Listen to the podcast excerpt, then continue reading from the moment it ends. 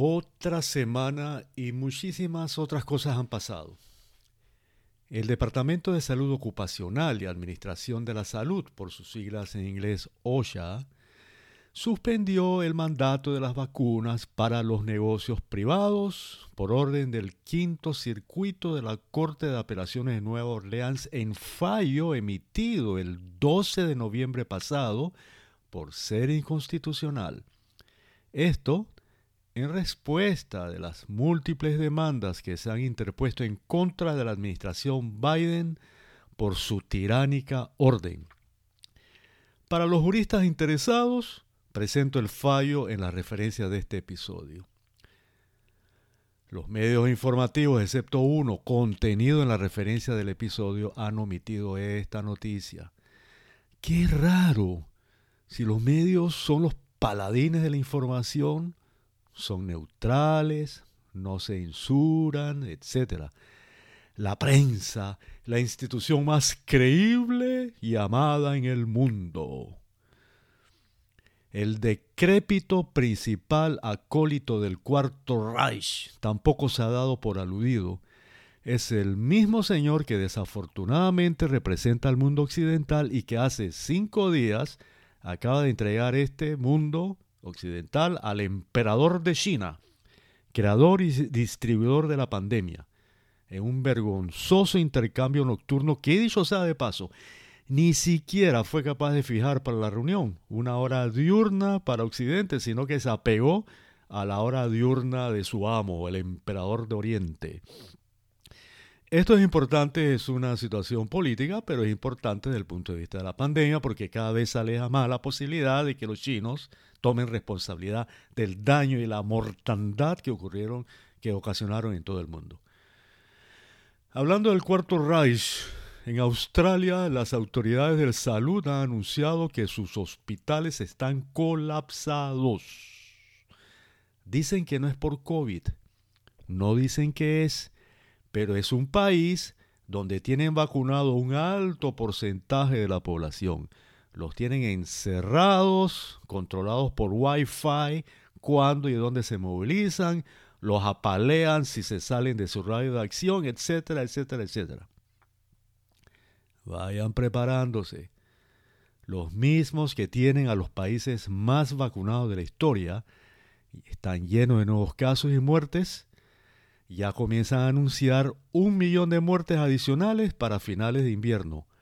Obviamente, en los países más vacunados, o sea, los del hemisferio norte del mundo. Todo parece indicar que la vacunación de una gran parte de la población mundial a un costo de decenas de miles de millones de dólares y restricciones ruinosas y violaciones cada vez mayores a las libertades civiles no hizo nada para reducir las muertes en general. Ahora, una malísima noticia para los que creemos en la magia de la Navidad. Santa Claus no podrá repartir sus juguetes porque no tiene pasaporte de vacunas, que por cierto ni tendrá. Esto ya comenzó a extenderse. Gibraltar la región más vacunada del mundo, con un 118% de vacunación. ¿Cómo es posible esto? Bueno, el 100% de su población más los españoles que han ido a dicho territorio británico a vacunarse. Eso da el 118%. Y en donde todavía en Gibraltar se utiliza pañales de cara en tiendas y transportes públicos. Aquí Gibraltar acaba de suspender la Navidad. La razón, bueno, sucede que ha habido un aumento exponencial de personas que han dado positivo al COVID-19 con las consiguientes hospitalizaciones. En Holanda la policía hace disparos de advertencia a manifestantes que protestan contra los cierres y restricciones dejando varios heridos. Austria declara las vacunas obligatorias. Hay manifestaciones en la calle. Y Alemania tendrá cuarentena en Navidad. Pero bueno, una noticia muy buena es que en unos de los pocos territorios en el mundo donde se ha tenido éxitos en la lucha contra la tiranía, la Florida, El gobernador Ron DeSantis acaba de firmar una ley aprobada el pasado miércoles 17 en donde se limitan los mandatos para vacunas para los empleadores públicos y privados. Prohíbe a los empleadores del sector privado exigir que sus empleados se vacunen contra COVID-19 a menos que permitan por lo menos cinco exenciones específicas al mandato, entre las cuales se encuentran las razones médicas y las razones, razones religiosas. Se encuentran también las razones de inmunidad de una infección previa de COVID-19. También prohíbe a los empleadores del gobierno y del sector de la educación pública exigir vacunas contra COVID-19, tanto al personal educacional y administrativo como a los estudiantes. Detalle en la sección de referencias. Tomen nota los gobernantes de pacotilla para que sepan cómo se hacen las cosas bien. En el primer párrafo de la carta a mis alumnos del día de hoy, voy a referirme a los dos problemas inmunológicos que potencialmente producen las vacunas de COVID-19 y que se suman a los problemas atribuidos a la acción directa tóxica de la proteína Spike que produce nuestras células por las órdenes inoculadas en nuestro cuerpo, a lo cual nos referimos ya en la carta anterior. En el segundo párrafo, me voy a referir a las consideraciones ético-morales en relación a estas vacunas debido a la utilización de líneas celulares de fetos abortados usados en su proceso de manufactura. Finalmente, presentaré la postdata. Hay tres problemas inmunológicos principales que se dan por efecto de las vacunas. El primero de estos se llama enfermedad amplificada por vacuna. Esta se caracteriza por una vacuna que da como resultado un aumento en la gravedad de la enfermedad si el sujeto es posteriormente infectado por el virus natural, especialmente si es una variante. Una explicación muy breve y sencilla del mecanismo de esto es la siguiente. La manera en que los anticuerpos neutralizan al antígeno es pegándose a este. En las variantes, las proteínas del virus cambian ligeramente, dando lugar a que esta unión sea débil o laxa, lo cual hace disminuir la neutralización del antígeno, porque recuerden que tiene que estar bien pegado para que actúe. De esta manera se permite entonces su supervivencia y replicación. Por consiguiente, obviamente esta persona que ha sido vacunada, que ha pasado por este proceso, va a tener una enfermedad más grave eh, si se vuelve a infectar con el virus natural en el ambiente. Y esto puede estar explicando definitivamente la razón por la cual los vacunados están teniendo enfermedad nuevamente y es más grave. Ya veremos más adelante cómo este es también un peligro adicional enorme para la salud pública. El segundo problema inmunológico por la vacuna es denominado enfermedad magnificada por anticuerpos. Este tiene un mecanismo diferente pero similares resultados. Esta es una respuesta inmunopatológica similar a la que se produce cuando uno se infecta con dengue. Eh, cuando se infecta con dengue por segunda vez con otro serotipo, produciendo lo que se llama dengue hemorrágico que tiene una alta mortalidad. Los oyentes están muy familiarizados a, este, esta situación. Esto se da tanto en las vacunas de ARN mensajero como las de Pfizer y las de Moderna. También eh, en las de vectores en que se usa ARN mensajero o ADN, tales como la de AstraZeneca, CanSino, Sputnik y la de Johnson Johnson.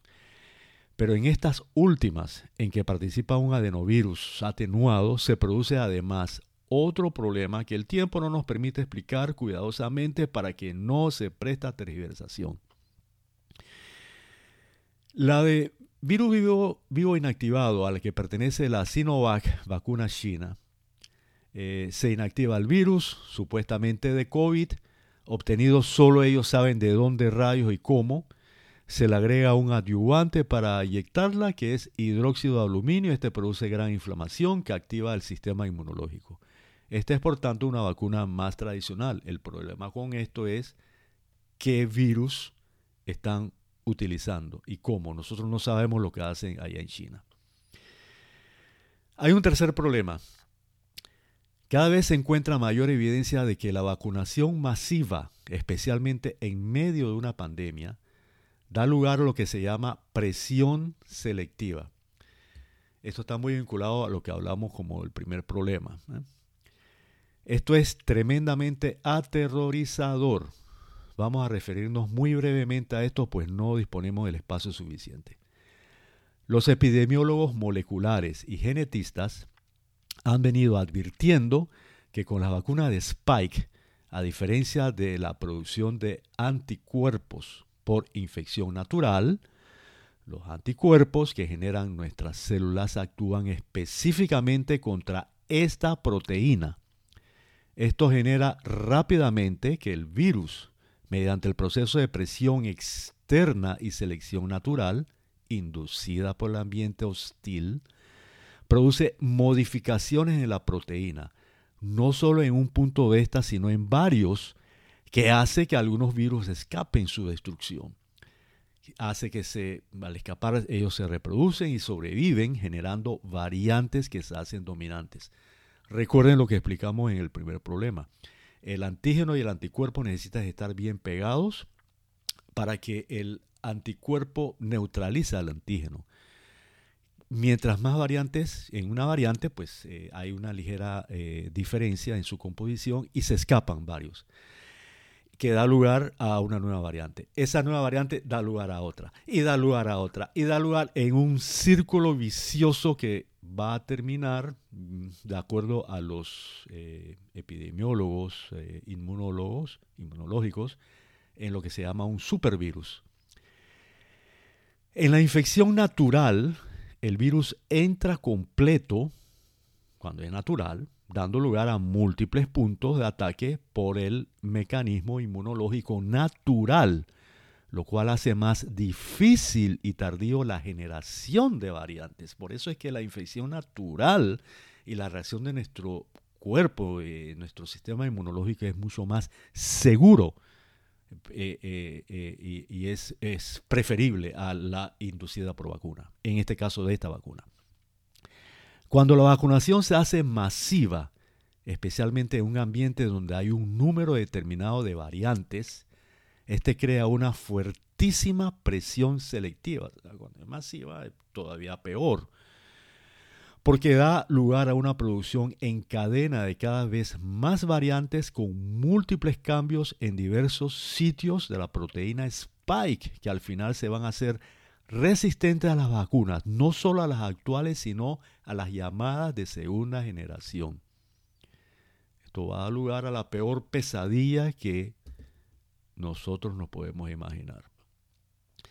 Según una investigación publicada a finales de octubre en Nature, revista prestigiosa, ya la variante resistente a esta primera generación de vacunas apareció y es llamada A30 y se ha encontrado en pacientes en al menos dos continentes. Vamos ahora a un punto bien controversial, muy poco discutido, pero que es de una fundamental importancia. ¿Qué hay en cuanto al uso de líneas celulares de fetos abortados en estas vacunas? Para muchos, esto constituye un impedimento moral que debiera ser respetado, por lo que es importante hablar de esto si creemos en un mundo democrático. Por ahora, Todas las vacunas contra el virus de la COVID-19 que se distribuyen se producen y o prueban con líneas celulares que se originaron a partir de un feto abortado. Las pruebas se hicieron usando las líneas celulares in vitro para probar los diferentes aspectos en el acoplamiento de la proteína Spike con el EK2. Esto ya lo hemos explicado. En la producción se usan las líneas celulares como un medio de cultivo del virus usado en la vacuna, pero en ambos casos se depende del uso de líneas celulares de efectos abortados. Las líneas celulares usadas en cada producto están codificadas con letras y números que indican su procedencia. Por ejemplo, la vacuna Pfizer usa la línea celular fetal HEK293 se originó a partir de un niño abortado sano en la década de 1970, edad desconocida. Pfizer utilizó las líneas celulares en la investigación o pruebas, pero no en la producción. Igual, la vacuna de Moderna, la AstraZeneca, la usó tanto en la prueba como en la producción, al igual que la de Johnson Johnson. Yo había mencionado la Novavax, que no está aún en producción, como una vacuna de esperanza que no usa la proteína Spike, pero desafortunadamente tuvieron que usar una línea celular de feto abortado para uno de los pasos en la evaluación.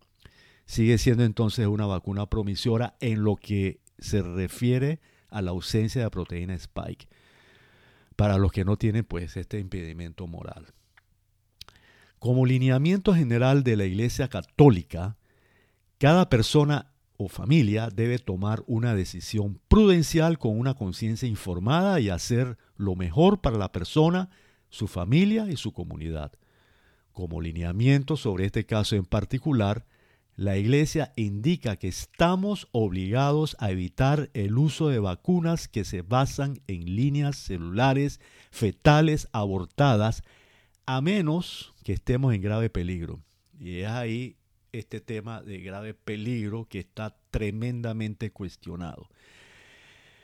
La Iglesia dice que tenemos el deber moral de evitar la cooperación con el mal, por remota que sea, como condición predeterminada. Solo es moralmente permisible recibir la vacuna si la necesita. Y de esto ya hemos hablado a saciedad, pero vamos a seguir hablando y específicamente en la próxima carta.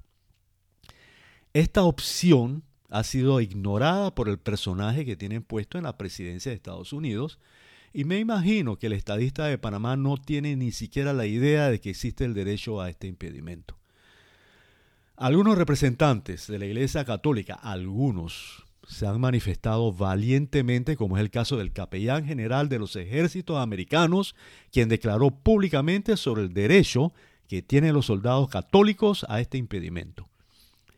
El único representante, el único representante de alta jerarquía de la Iglesia Católica que he visto que se ha manifestado claramente sobre esto ha sido el cardenal del Vaticano Gerhard Ludwig Müller, quien declaró en un medio nacional norteamericano que a los cristianos se le debe permitir seguir su conciencia y optar por no aceptar los mandatos de la vacuna, especialmente en los casos en que el tejido fetal abortado puede haber sido parte de la línea celular utilizada para desarrollar la vacuna. Visto desde la perspectiva del impedimento moral que puede tener un amplio sector de la población, esto es muy grave.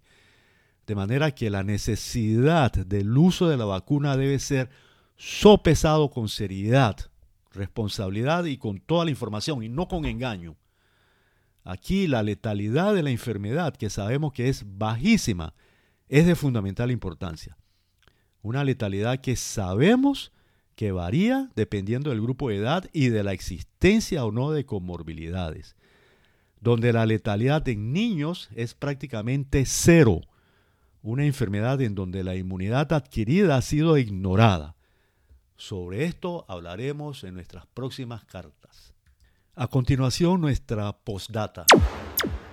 En la carta anterior me refería al concepto de conocimiento informado, que es un derecho que tienen nuestros pacientes y todos nosotros como ciudadanos. Pero esto solo fluye con facilidad cuando nos desenvolvemos en un ambiente democrático. Los globalistas, promotores de un nuevo orden mundial, han tenido mucho éxito en controlar y manejar la información a su antojo, calificando todo aquello que difiere de sus paradigmas como desinformación. Esto hace sumamente más difícil, pero no imposible, la aplicación del conocimiento informado. En los Estados Unidos se ha ido perfeccionando este manejo controlado de la información, especialmente entre la audiencia latina, muchos de los cuales no hablan inglés, lo cual les impide el acceso a los poquísimos medios honorables que todavía existen en esta lengua. En el idioma español prácticamente no existen medios que no estén controlados por los tiranos. Uno de los pocos es el llamado el American. Este es un nuevo medio digital, pero que depende de la plataforma de YouTube, Este fue recientemente sacado de esta plataforma. Escuchemos. Hoy, al mediodía de Miami, nuestra cuenta de YouTube desapareció. Sin aviso, sin alerta, sin los strikes que normalmente YouTube te da, simplemente desapareció. No sabemos qué pasó. Lo que sí sabemos es que hoy, luego de un año, un trabajo incansable de un staff comprometido con la libertad, el American se ha convertido en el único medio que le habla con la verdad y la libertad a los hispanos en Estados Unidos. No somos ingenuos, sabemos las consecuencias que eso puede tener. Sabemos las reacciones y que muchos nos van a intentar censurar. Esperamos eh, realmente que lo que nos está pasando no sea una medida arbitraria para intentar silenciarnos. Porque si es así, que algo quede claro. No nos vamos a callar. El American va a seguir denunciando eh, todos los excesos que veamos contrarios a la libertad y va a seguir defendiendo la verdad en todos los espacios. A mis hermanos médicos quiero decirles lo siguiente. En la historia de la lucha por la libertad en el mundo, el gremio médico ha tenido siempre una participación valiente, digna y honrosa. En el caso específico de Panamá, en la lucha contra la dictadura de Noriega, este gremio se cubrió de gloria. Probablemente este sentimiento por la libertad está vinculado al carácter humanista de nuestra profesión, que la hace más una vocación Además, esta motivación seguramente está cimentada en el carácter democrático y libre de las ciencias que logró levantarse sobre las llamas de la censura durante los tiempos oscuros de la Inquisición. Pero les advierto, la tentación para claudicar siempre estará allí. No les fallemos a nuestros pacientes que confían en nosotros y esperan nuestra orientación y guía. No cedamos a la tiranización de las ciencias. Les agradezco profundamente su atención y si Dios lo permite les estaré escribiendo muy pronto una nueva carta. Atentamente, Esteban Morales Van Cuartel.